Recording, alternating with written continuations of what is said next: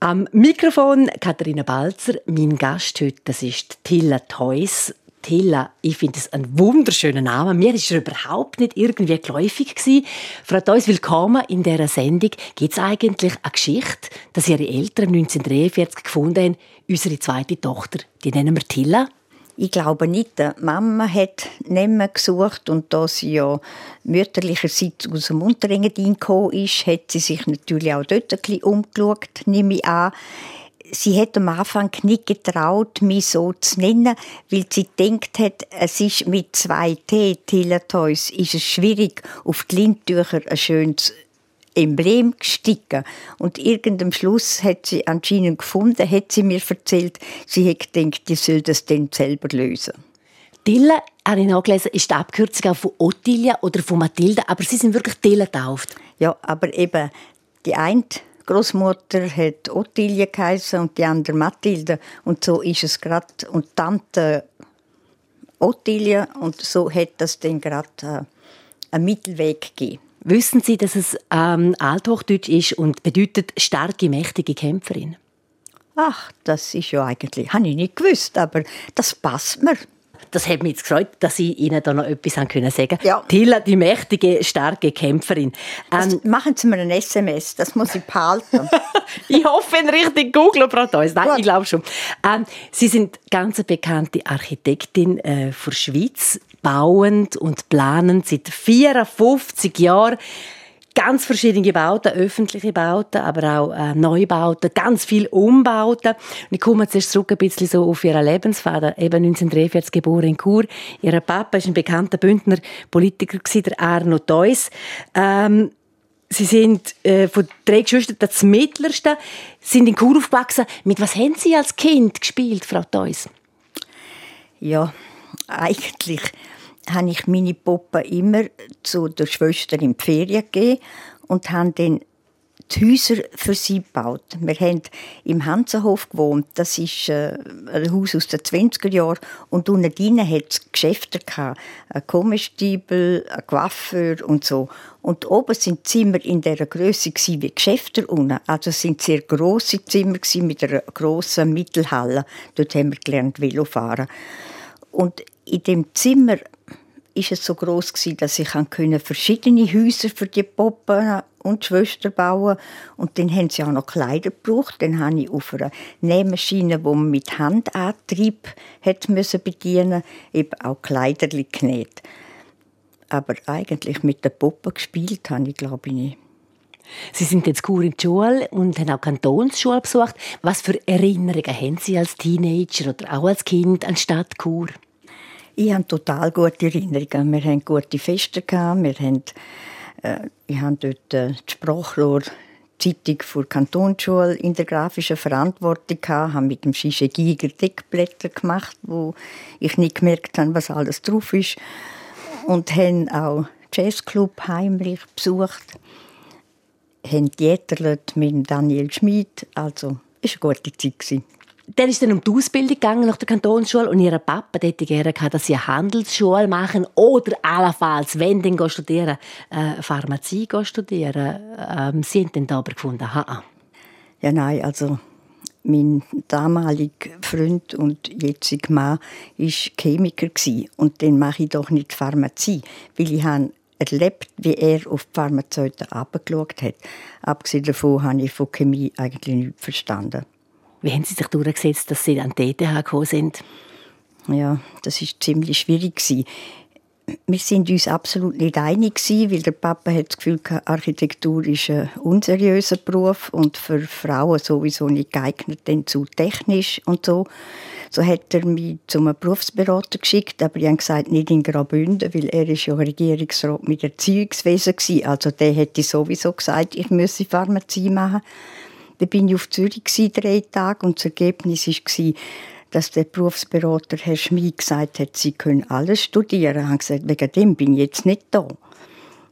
Und ja, dann bin ich zuerst in die Kunstgewerbeschule und die haben gesagt, ich könne gerade einsteigen ins Innenarchitekturstudium ohne Grundkurs, aber das war ein halbes Jahr vor der Matura. Ich habe sechseinhalb Jahre gelitten mit den Sprachen, die mir so schwer gefallen sind. Dann will ich natürlich die Maturen auch noch machen. Dann sind wir ans Poli, Mama und ich. Mama ist dann vorne dran sitzen geblieben und gesagt, die schwere Tür komme ich nicht hin.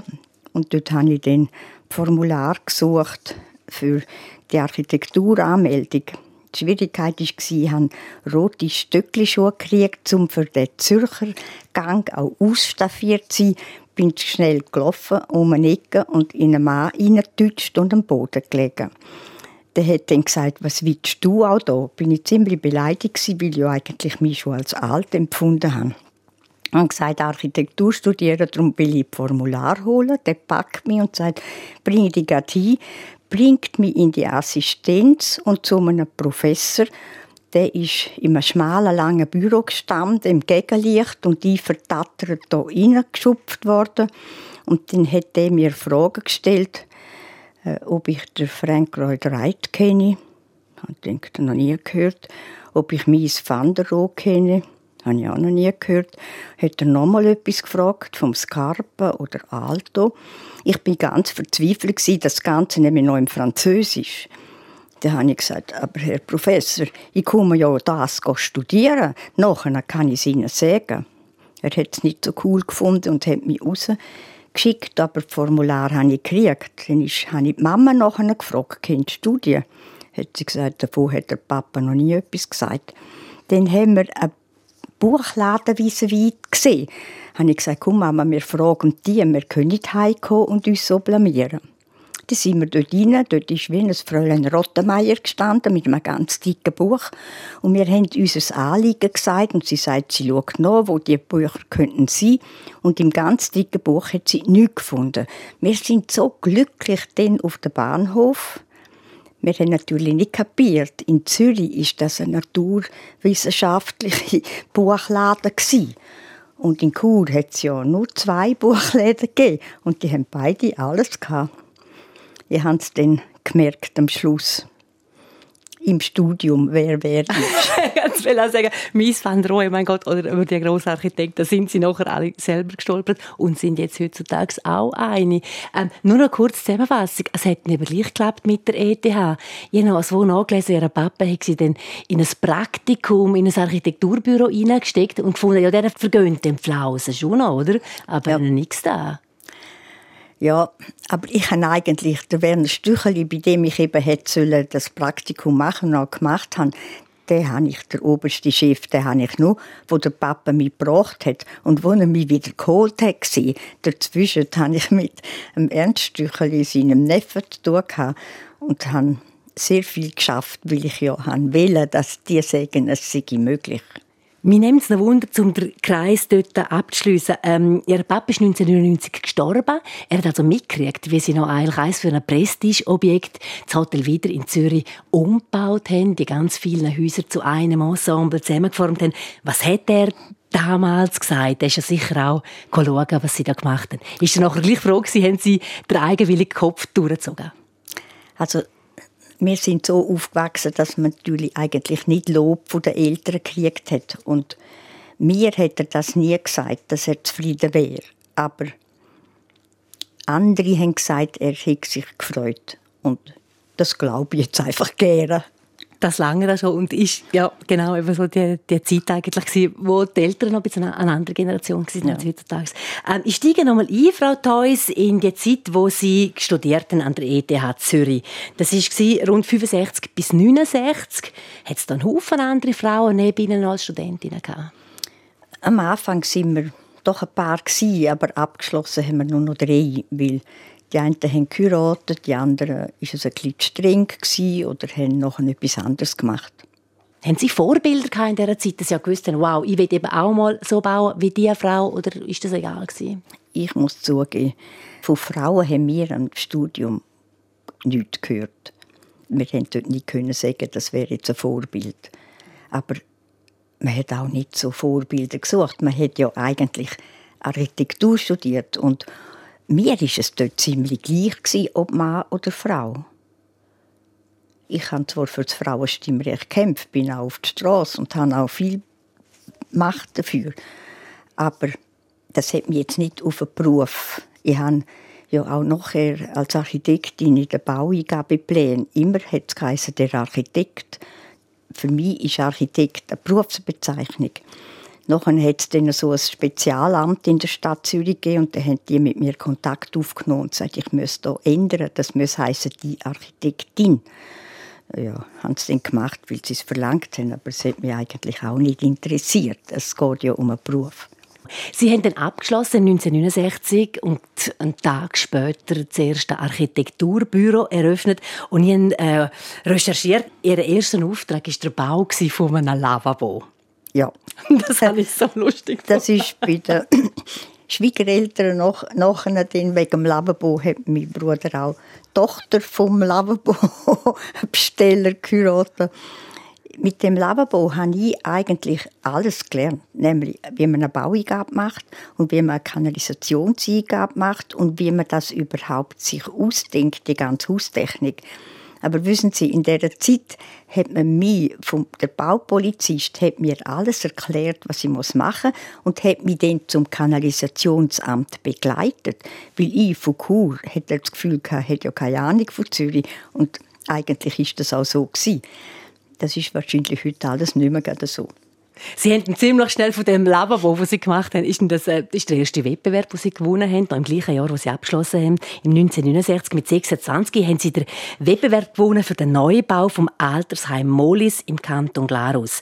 Und das ist ja schon äh, ich finde die Geschichte verrückt, weil es ist so eine andere Zeit als jetzt wir in den 20er Jahren. Bei dem ersten Auftrag im Kanton Glarus, da haben sie realisiert, sie sind gar nicht unterschriftsbevollmächtigt, weil sie sind dann geheiratet mittlerweile und das war das alte Eherecht, sie haben nicht einmal können etwas unterschreiben. Also da würde ich aus der Haut fahren. Ja, ich bin aus der Haut gefahren, weil das hat gar niemand groß thematisiert, bis der Fürsorgevorsteher, das ist ein Baumeister und der hat es einfach nicht können verkraften, dass eine Frau auf dem Bau, ich habe eben auch Bauleitung selber gemacht, dass eine Frau mit 26 keine Ahnung von nichts, frisch an Presse auf der Baustelle steht. Er hat sich nicht können eine Anweisung von mir geben lassen. So hat er alles versucht, mich auszuschliessen. Und dann hat er natürlich gesagt, ich muss aus der Baukommission raus und das ging nicht. Der Auftrag werde mir in dieser Funktion weggenommen, weil ich ja gar nicht können eine Unterschrift geben unter einem Regierapport. Der müsste auch von meinem Mann in Zürich, wo das ja gar nicht betrifft, unterzeichnet werden. Dann habe ich Recht über Minderheiten im internationalen Kontext studiert. Ich habe das Buch unter den Arm genommen mit dem Zug auf Glaris zum Bauvorstand Kasper Riener. Das ist noch alles einfach gewesen. Man ist hingefahren, hat an die Tür geklopft und konnte reinkommen. Und ich habe ihm dann aus dem Buch über internationales Minderheitenrecht vorgelesen. Er hat natürlich nicht verstanden, wieso. Und hat dann gesagt, was du und was ist überhaupt? Dann habe ich es ihm erklärt. Dann sagt er, oh, mo. So wie man halt in Claris sagt. Mit dem Zeit hat er gefragt, wenn ich heiße, habe ich auch gesagt. Sagt er, ja, kennst du Arno Deus? Habe ich gesagt, ja, das ist mein Vater. Dann sagt er, oh, verrückt. Er hat mir dann ein Schreiben aufgesetzt und das ist an Gemeinde und Bank und an den Bund geschickt worden, an die spezielle Stelle, dass er dort festhält, dass ich die Unterschrift habe für den Bau. Natürlich nur für den Bau aber es sind immerhin 7,8 Millionen 1970. Also so klein ist das Teil nicht Also sind Sie einfach mal zufrieden gewesen, dass das in trockenen Türen genau. war und Sie können loslassen mit Ihrem ersten grossen Bauwerk, das Sie gemacht haben. Ähm, verrückt habe ich auch gefunden natürlich ähm, die ganze Situation äh, mit Graubünden. Wettbewerb, die ausgeschrieben werden, öffentliches Bauen. Da muss man, wenn ich richtig orientiert bin, eigentlich äh, Bürger sein oder die Schriften haben in Graubünden. Jetzt durch die Heirat haben die Frauen noch im alten Eherecht den Bürgerort verloren. Also sprich, sie sind nachher kein, was sind ja von Haus aus da, Felsberger, oder? Felsberger ja. und Thusis, ja. Das haben sie müssen abgeben, ja. oder? Das hat sie, das nicht furchtbar geärgert? Ja, das hat mir zuerst einmal gezeigt, wie Kollegen sind. Weil ich habe für das Schwimmbad Ems habe ich die Unterlagen geholt und dazwischen ich geheiratet. Und dann haben meine lieben Kollegen, die, die älter waren, das irgendwie erfahren und haben dann der Jury berichtet, ich müsste Unterlagen zurückgeben, weil Bürgerrecht verloren. Ich habe noch versucht, wir haben von Thusis das Ehrenbürgerrecht auch Kinder gekriegt habe ich gemeint, aber das kann man einem doch nicht wegnehmen. Wir haben mit dem Bund diskutiert, auch das hätte man weggeben müssen. Eigentlich hätten Sie, Frau Theus, in dem Moment müssen Feministin werden und alles dran setzen, dass das sich ändert. Das habe ich schon gemacht, aber nicht wahrscheinlich zu wenig intensiv. Gut, aber zwei Jahre später ist ja dann äh, eigentlich das Frauenstimmrecht äh, auf Bundesebene eingeführt worden. Aber, aber noch nicht das neue Eherecht. Das Nein. ist 81. Ja, das ist ich habe erst im 81 mein Bürgerrecht zurückholen können. Das haben Sie zurückgeholt? Ja, das sofort. ich immer fragen, ja. Sofort. Das ist, also, mich fasziniert es immer, dass es, also für uns ist das unglaublich, oder? Man kann sich das nicht vorstellen. Und, und sie haben das wirklich noch erlebt und auch müssen so gut und trotzdem aber erfolgreich werden. Das hat sie nicht bremst. Ja, entweder gibt man auf oder eben nicht. Aber wir haben daheim Kindertisch gelernt, aufgeben, wenn man überzogen ist von etwas. Das gibt es nicht. Denn eigentlich haben wir alle Bündner mitgekriegt. Im 1985 haben Sie dann äh, Ihr eigenes Atelier eröffnet, Atelier Tilla Toys, Partner AG. Sie sind dort mal 43 Jahre alt und das Atelier betreiben Sie heute noch mit rund 15 mitarbeitenden äh, Personen. Und eine grosse Sache, die auch im 85 war, das ist eben der Umbau vom Hotel wieder in Zürich. Das ist, glaube ich, schon eine, eine Sache, die sie auch heute noch immer begleitet. Ich glaube, es sind kürzlich auch wieder Renovationen gemacht in diesen Zimmern und das, ja, ist, das ist schön, dass wir ja. das Hotel weiter begleiten dürfen, dass wir ich habe immer versprochen, wenn wir dürfen, gute Handwerkskunst verarbeiten, also rechte Materialien und handwerklich gut verarbeitet, dann braucht es 25 Jahre kein Refresh. Aber in 25 Jahren muss man Böden neu versiegeln, man muss Möbel abschleifen und wieder aufpolieren und man muss alle Textilien ändern. Denn wir haben uns zum Konzept gemacht, dass wir Textilien in der Farbe bringen, wo Freude machen im Interieur, aber die ändern nach 25 Jahren. Und das ist hier natürlich auch ein bisschen speziell gewesen. Ich wollte ein Stadthotel machen für Geschäftsleute. Und das heißt, ich habe Klassiker vom Mobiliar genommen und das hätte man mir nie geben also sie können zwei Eames-Chair von weiter kaufen, ich habe aber 25 gebraucht. Und dann haben gesagt, das geht nicht, das ist ein Einzelstück. Also bin ich halt extra hingefahren zu Fellmanns und ihnen das erklärt, weil ich es gleichzeitig noch müssen ohne Leder haben. Wir haben natürlich alle Leder selber gefärbt, damit wir bei allen Qualitäten von Stuhl, Sofa und Foto immer die gleiche Rot hat. Man muss ja so viel mal noch etwas wechseln oder etwas, was kaputt ist. Kommt da vielleicht auch ein bisschen kleine Dillen führen, wo eben für ihre Schwester dort mal Poppenkleider und Einrichtungen gemacht hat. Also eben, das ist ja so ein, ein Faible, das sie haben. Sie sind handwerklich extrem geschickt. Sie nähen, sie machen Goldschmuck selber. Äh, ja, kennen, haben die Fertigkeiten. Das hat mich immer interessiert und in der Kante da ja mit Sprache eher ein Problem hatten, habe ich halt daneben beim Derungs in der Obergasse Goldschmiedsachen gemacht oder genäht auf der Nähmaschine. Ja, das habe ich noch lange machen. Ist das etwas, was Sie heute auch noch machen, so zum ja. Ausgleich? Ich habe meine Nähmaschine auf dem Estrich letztens begegnet, aber gebraucht haben sie eigentlich nicht mehr. Wie wichtig ist Ihnen eigentlich Ihr Erscheinungsbild? Sie haben Sie jetzt zweimal erlebt. Heute ein sehr ein spezielles Kleid an, mit so einem Fotodruck drauf. Bei der Übergabe vom Bündner Kulturpreis haben Sie ein tolles Kostüm gehabt, äh, mit Herzen auf dunklem Grund. Ist Ihnen das wichtig? Ja. Ja, ich habe ja am Anfang gedacht, soll ich auf Mode gehen oder auf Architektur. Und auf Mode hat es in dieser Zeit in der Schweiz keine höhere Schule gegeben. Ich hätte Modezeichnerin werden aber getraut, jetzt zu sagen, bin ja so viel älter geworden. Das habe ich nicht wählen. Ich wollte Kreateur werden und nicht den das zeichnen, was der andere mir sagt. Und das hätte man gar nicht lernen können. Bei der Recherche zu dem Gespräch äh, hat mir eine, eine, Frau, eine Architektin, die sie gut kennt, gesagt, sie hätte ein Bild von ihnen im Kopf. Und das sehe sie seien die auf einer Baustelle mit roten Gummistiefeln, rotem Regenmantel und einer roten Handtasche. Wirklich ein sehr äh, spezielles Bild, das man nicht immer sieht auf der Baustelle. Wie ist das angekommen, wenn Sie eben so dann auf Baustellen gekommen sind? Wissen Sie, über Baustellen macht man sich falsche Gedanken. Viele Leute meinen ja, auf der Baustelle hat eine Frau Mühe, weil das ist alles so technisch und die Handwerker sind ja nicht so sanft. Ich habe auf der Baustelle nie Mühe gehabt. Ganz einfach. Als Frau hat man nämlich einen Vorteil. Man muss ihn nur nutzen. Ich konnte sagen, ich weiß das nicht.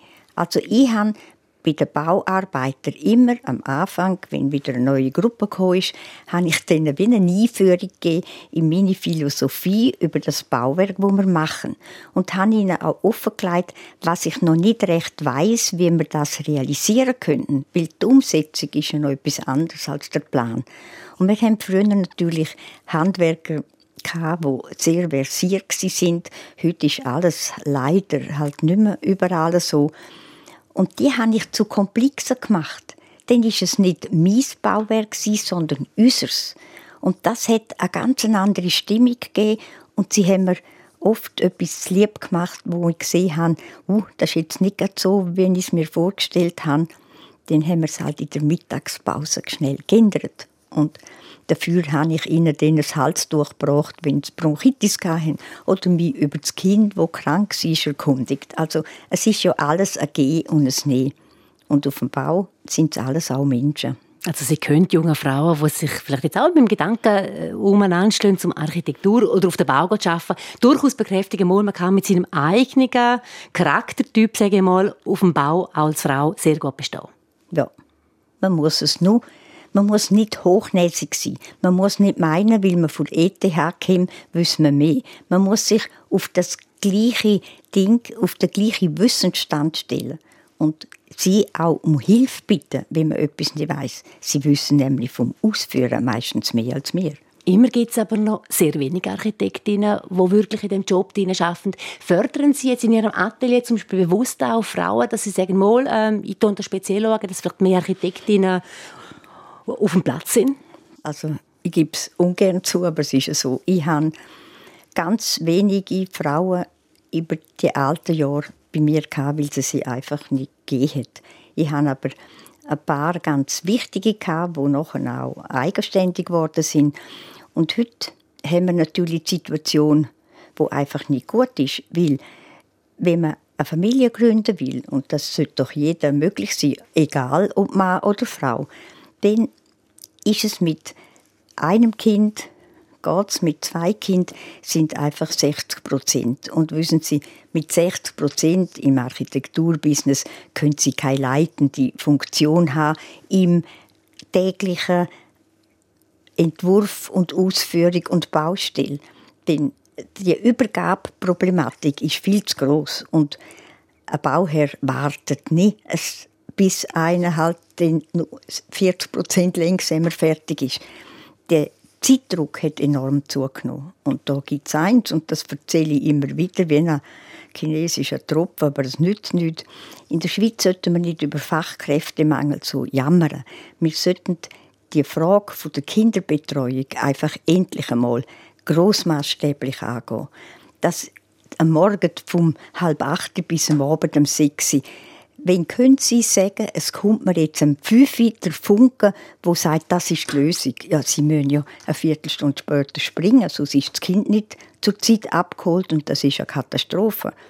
Wenn die Kitas würden flexibel öffnen, dass man es halt auch mal am halb neun erst holt oder um acht, dann kann man fertig machen und sie gehen viel entspannter ins Familienleben. Das gibt einen Druck wo viel dann fast nicht stand haben. In selten so gut beschrieben gehört. Danke vielmals. Frau Theus, ist das eigentlich bei Ihnen gewesen? Kinder, wäre das auch mal im Plan drin gewesen? Ich habe im Ferienhaus in Valbella zwei Kinderzimmer gebaut. Das sollte eigentlich genug sagen. Mhm, mhm, ich habe einfach immer in meiner Lebensphase nicht der richtige Partner zu der Zeit, wo Kind sind gehen kann. Und ich habe glückliches Elternhaus erleben dürfen und haben nicht wie halt in den 68er immer propagiert worden ist, dass man eigentlich allein erziehend ist. Das habe ich nie wollen. Mhm, mhm. Aber eben die Kompromisslosigkeit, die Sie auch mit Ihrem Arbeiten natürlich herlegen, also immer 16, 16 Stunden pro Tag, äh, haben Sie sicher äh, 12, locker. 12. 12, 12. Ja, ja. Mittlerweile, aber früher sicher ja, auch. gut. Eben, als, äh, meine, so leidenschaftlich im Beruf drin sein, wie Sie jetzt das beschrieben haben, äh, wahnsinnig, kann man auch noch, ist auch schön, haben die Freiheit, hat man das so können leisten. Es ist auch schön, dass Sie jetzt so können Gas geben, arbeiten, oder? Ja, aber ich habe geschafft, weil sich die Situation der Kinder nicht gegeben hat. Mhm. Ich wollte nicht einfach da sitzen und warten, bis ein Partner kommt, wo das ging. Ja. Oh, spannend, Frau Theus. Ähm, wie wohnen Sie? Nimmt es mich wunder. Ja, es ist wie beim Schuhmacher, wo die Familie Löcher hat. Oder? Äh, ich wohne über dem Büro, weil das ist schneller oder wenn wir es anders sagen, wenn ich habe genug Umfeld gemacht, wenn ich dann hin und her haben müssen fahren. Da hat mein Bruder gesagt, er hätte keine Lust, mich ständig in der Intensivstation zu besuchen. Und darum habe ich jetzt nur zwei Minuten Arbeitsweg. Das ist sehr begrenzt und dann übers Wochenende entweder in Valbella oder in Urikon. Aber dort habe ich natürlich auch einen Reistisch. Wo es immer eben direkt etwas geschaffen wird oder etwas umgesetzt wird. Ähm, Sie sind äh, Gewinnerin vom Bündner Kulturpreis 2023. Ähm, der ist übergeben worden Ende Juni von der Bündner Regierung. Das Preisgeld äh, gehen Sie weiter. Mit dem wird der Katalog zur aktuellen Alberto Giacometti-Ausstellung mitfinanziert. Das lange allein noch nicht, aber es ist ein grosser Zustupf natürlich. Warum Alberto Giacometti? Ja gut, ich fühle mich als Bündnerin und die Giacometti sind ja auch Bündner. Und ich weiß von dem Problem, dass man eigentlich niemand sponsert einen Katalog, weil das ist ja nicht so prestigeträchtig. Jeder wird dir ein Bild geben, wo dann unten etwas steht und das liegt mir gar nicht. Und ich habe beim Zimmermann, wo die Bücher mit dem Kunstmuseum macht, eben gesehen, wie der aussehen könnte. Und habe gesagt, das ist so toll. Also eigentlich hat mir das dann die Idee gegeben, das könnte ich so machen ich glaube auch der erste Katalog, den Sie als junge Frau kauften, das ist ein Alberto Giacometti Katalog. Ja, ein Büchlein beim Schuler, etwa 12 auf 12 cm groß, gelb eingefasst, habe ich immer noch wunderbar. Frau Theus, äh, wir kommen langsam zum Schluss von dem Gespräch. Ähm, Sie feiern nächstes Jahr im 2024 55 Jahre Bautätigkeit. Im 2025 dann 40 Jahre Tille Theus Partner AG. Grund zum Feiern, lasst es krachen. Ich habe noch nicht so weit gedacht. Was sind Sie aktuell am Bauen, am Planen? Wir haben eine spannende Dorfreparatur auf dem Tisch. Wir haben zwei Hochhäuser auf dem Tisch. Wir hoffen immer noch, dass wir das Plaza in Zürich realisieren können. Und dann haben wir noch Wohnbauten in der Nähe von Zürich und in Gottlieben das äh, Drachenburg-Weghaus. Kanton Thurgau, genau. Ja. eine Frage ist mir untergegangen. Haben Sie eigentlich gerne Shooten? Shooten, ich verstehe gar nichts davon. Aber auch von Eishockey verstehe ich nichts. Und ich weiss, ich habe beide Headquarter gebaut. Genau, Aber das habe ich, ich habe, habe immer einen guten Draht zu meinen Neffen. Und als ich nach Finnland an die Weltmeisterschaft eingeladen war, habe ich gedacht, ja, ich muss mal wissen, wie viele Spieler sind eigentlich auf dem Feld. Und da habe ich Auskunft gekriegt und das Gleiche war dann in Paris mit FIFA-Jubiläum. Da hat man mir als sündhaft würdest Giutti-Mann vorgestellt, der Rinaldo. Und ich habe dann auch wieder auf Kur angehört und gesagt, du, was macht der eigentlich? Ja, hat Nino gesagt, es ist unverschämt, nicht gut. Du wo dies nicht interessiert, bist dort und ich hänge jetzt am Fernsehen. Das ist ihr Neffe, der Nino, ja. Sie? Tante hat die grossen Fußballspieler vor sich und er muss sie am Fernsehen schauen. Frau Theus, es ist wahnsinnig schön, mit Ihnen zu reden. Danke vielmals für das Gespräch. Herzliche Gratulation zum Bündner Kulturpreis. Danke Ihnen. Hat und Spaß gemacht. Alles gut. Ich glaube, von Ihnen können wir uns einfach eine Scheibe abschneiden, wie man wirklich mit, mit viel, viel Lust ähm, noch im, hohen, im vorgeschrittenen Alter noch kann Sie können schon sagen hoch. ich bin ja selber klein. Man würde es noch nicht geben. Danke vielmals und alles Gute. Danke. das Gespräch mit der Tille Theus, das könnt ihr nachlesen auf südostschweiz.ch-podcasts. Ich danke für das Interesse. Am Mikrofon Katharina Balzer.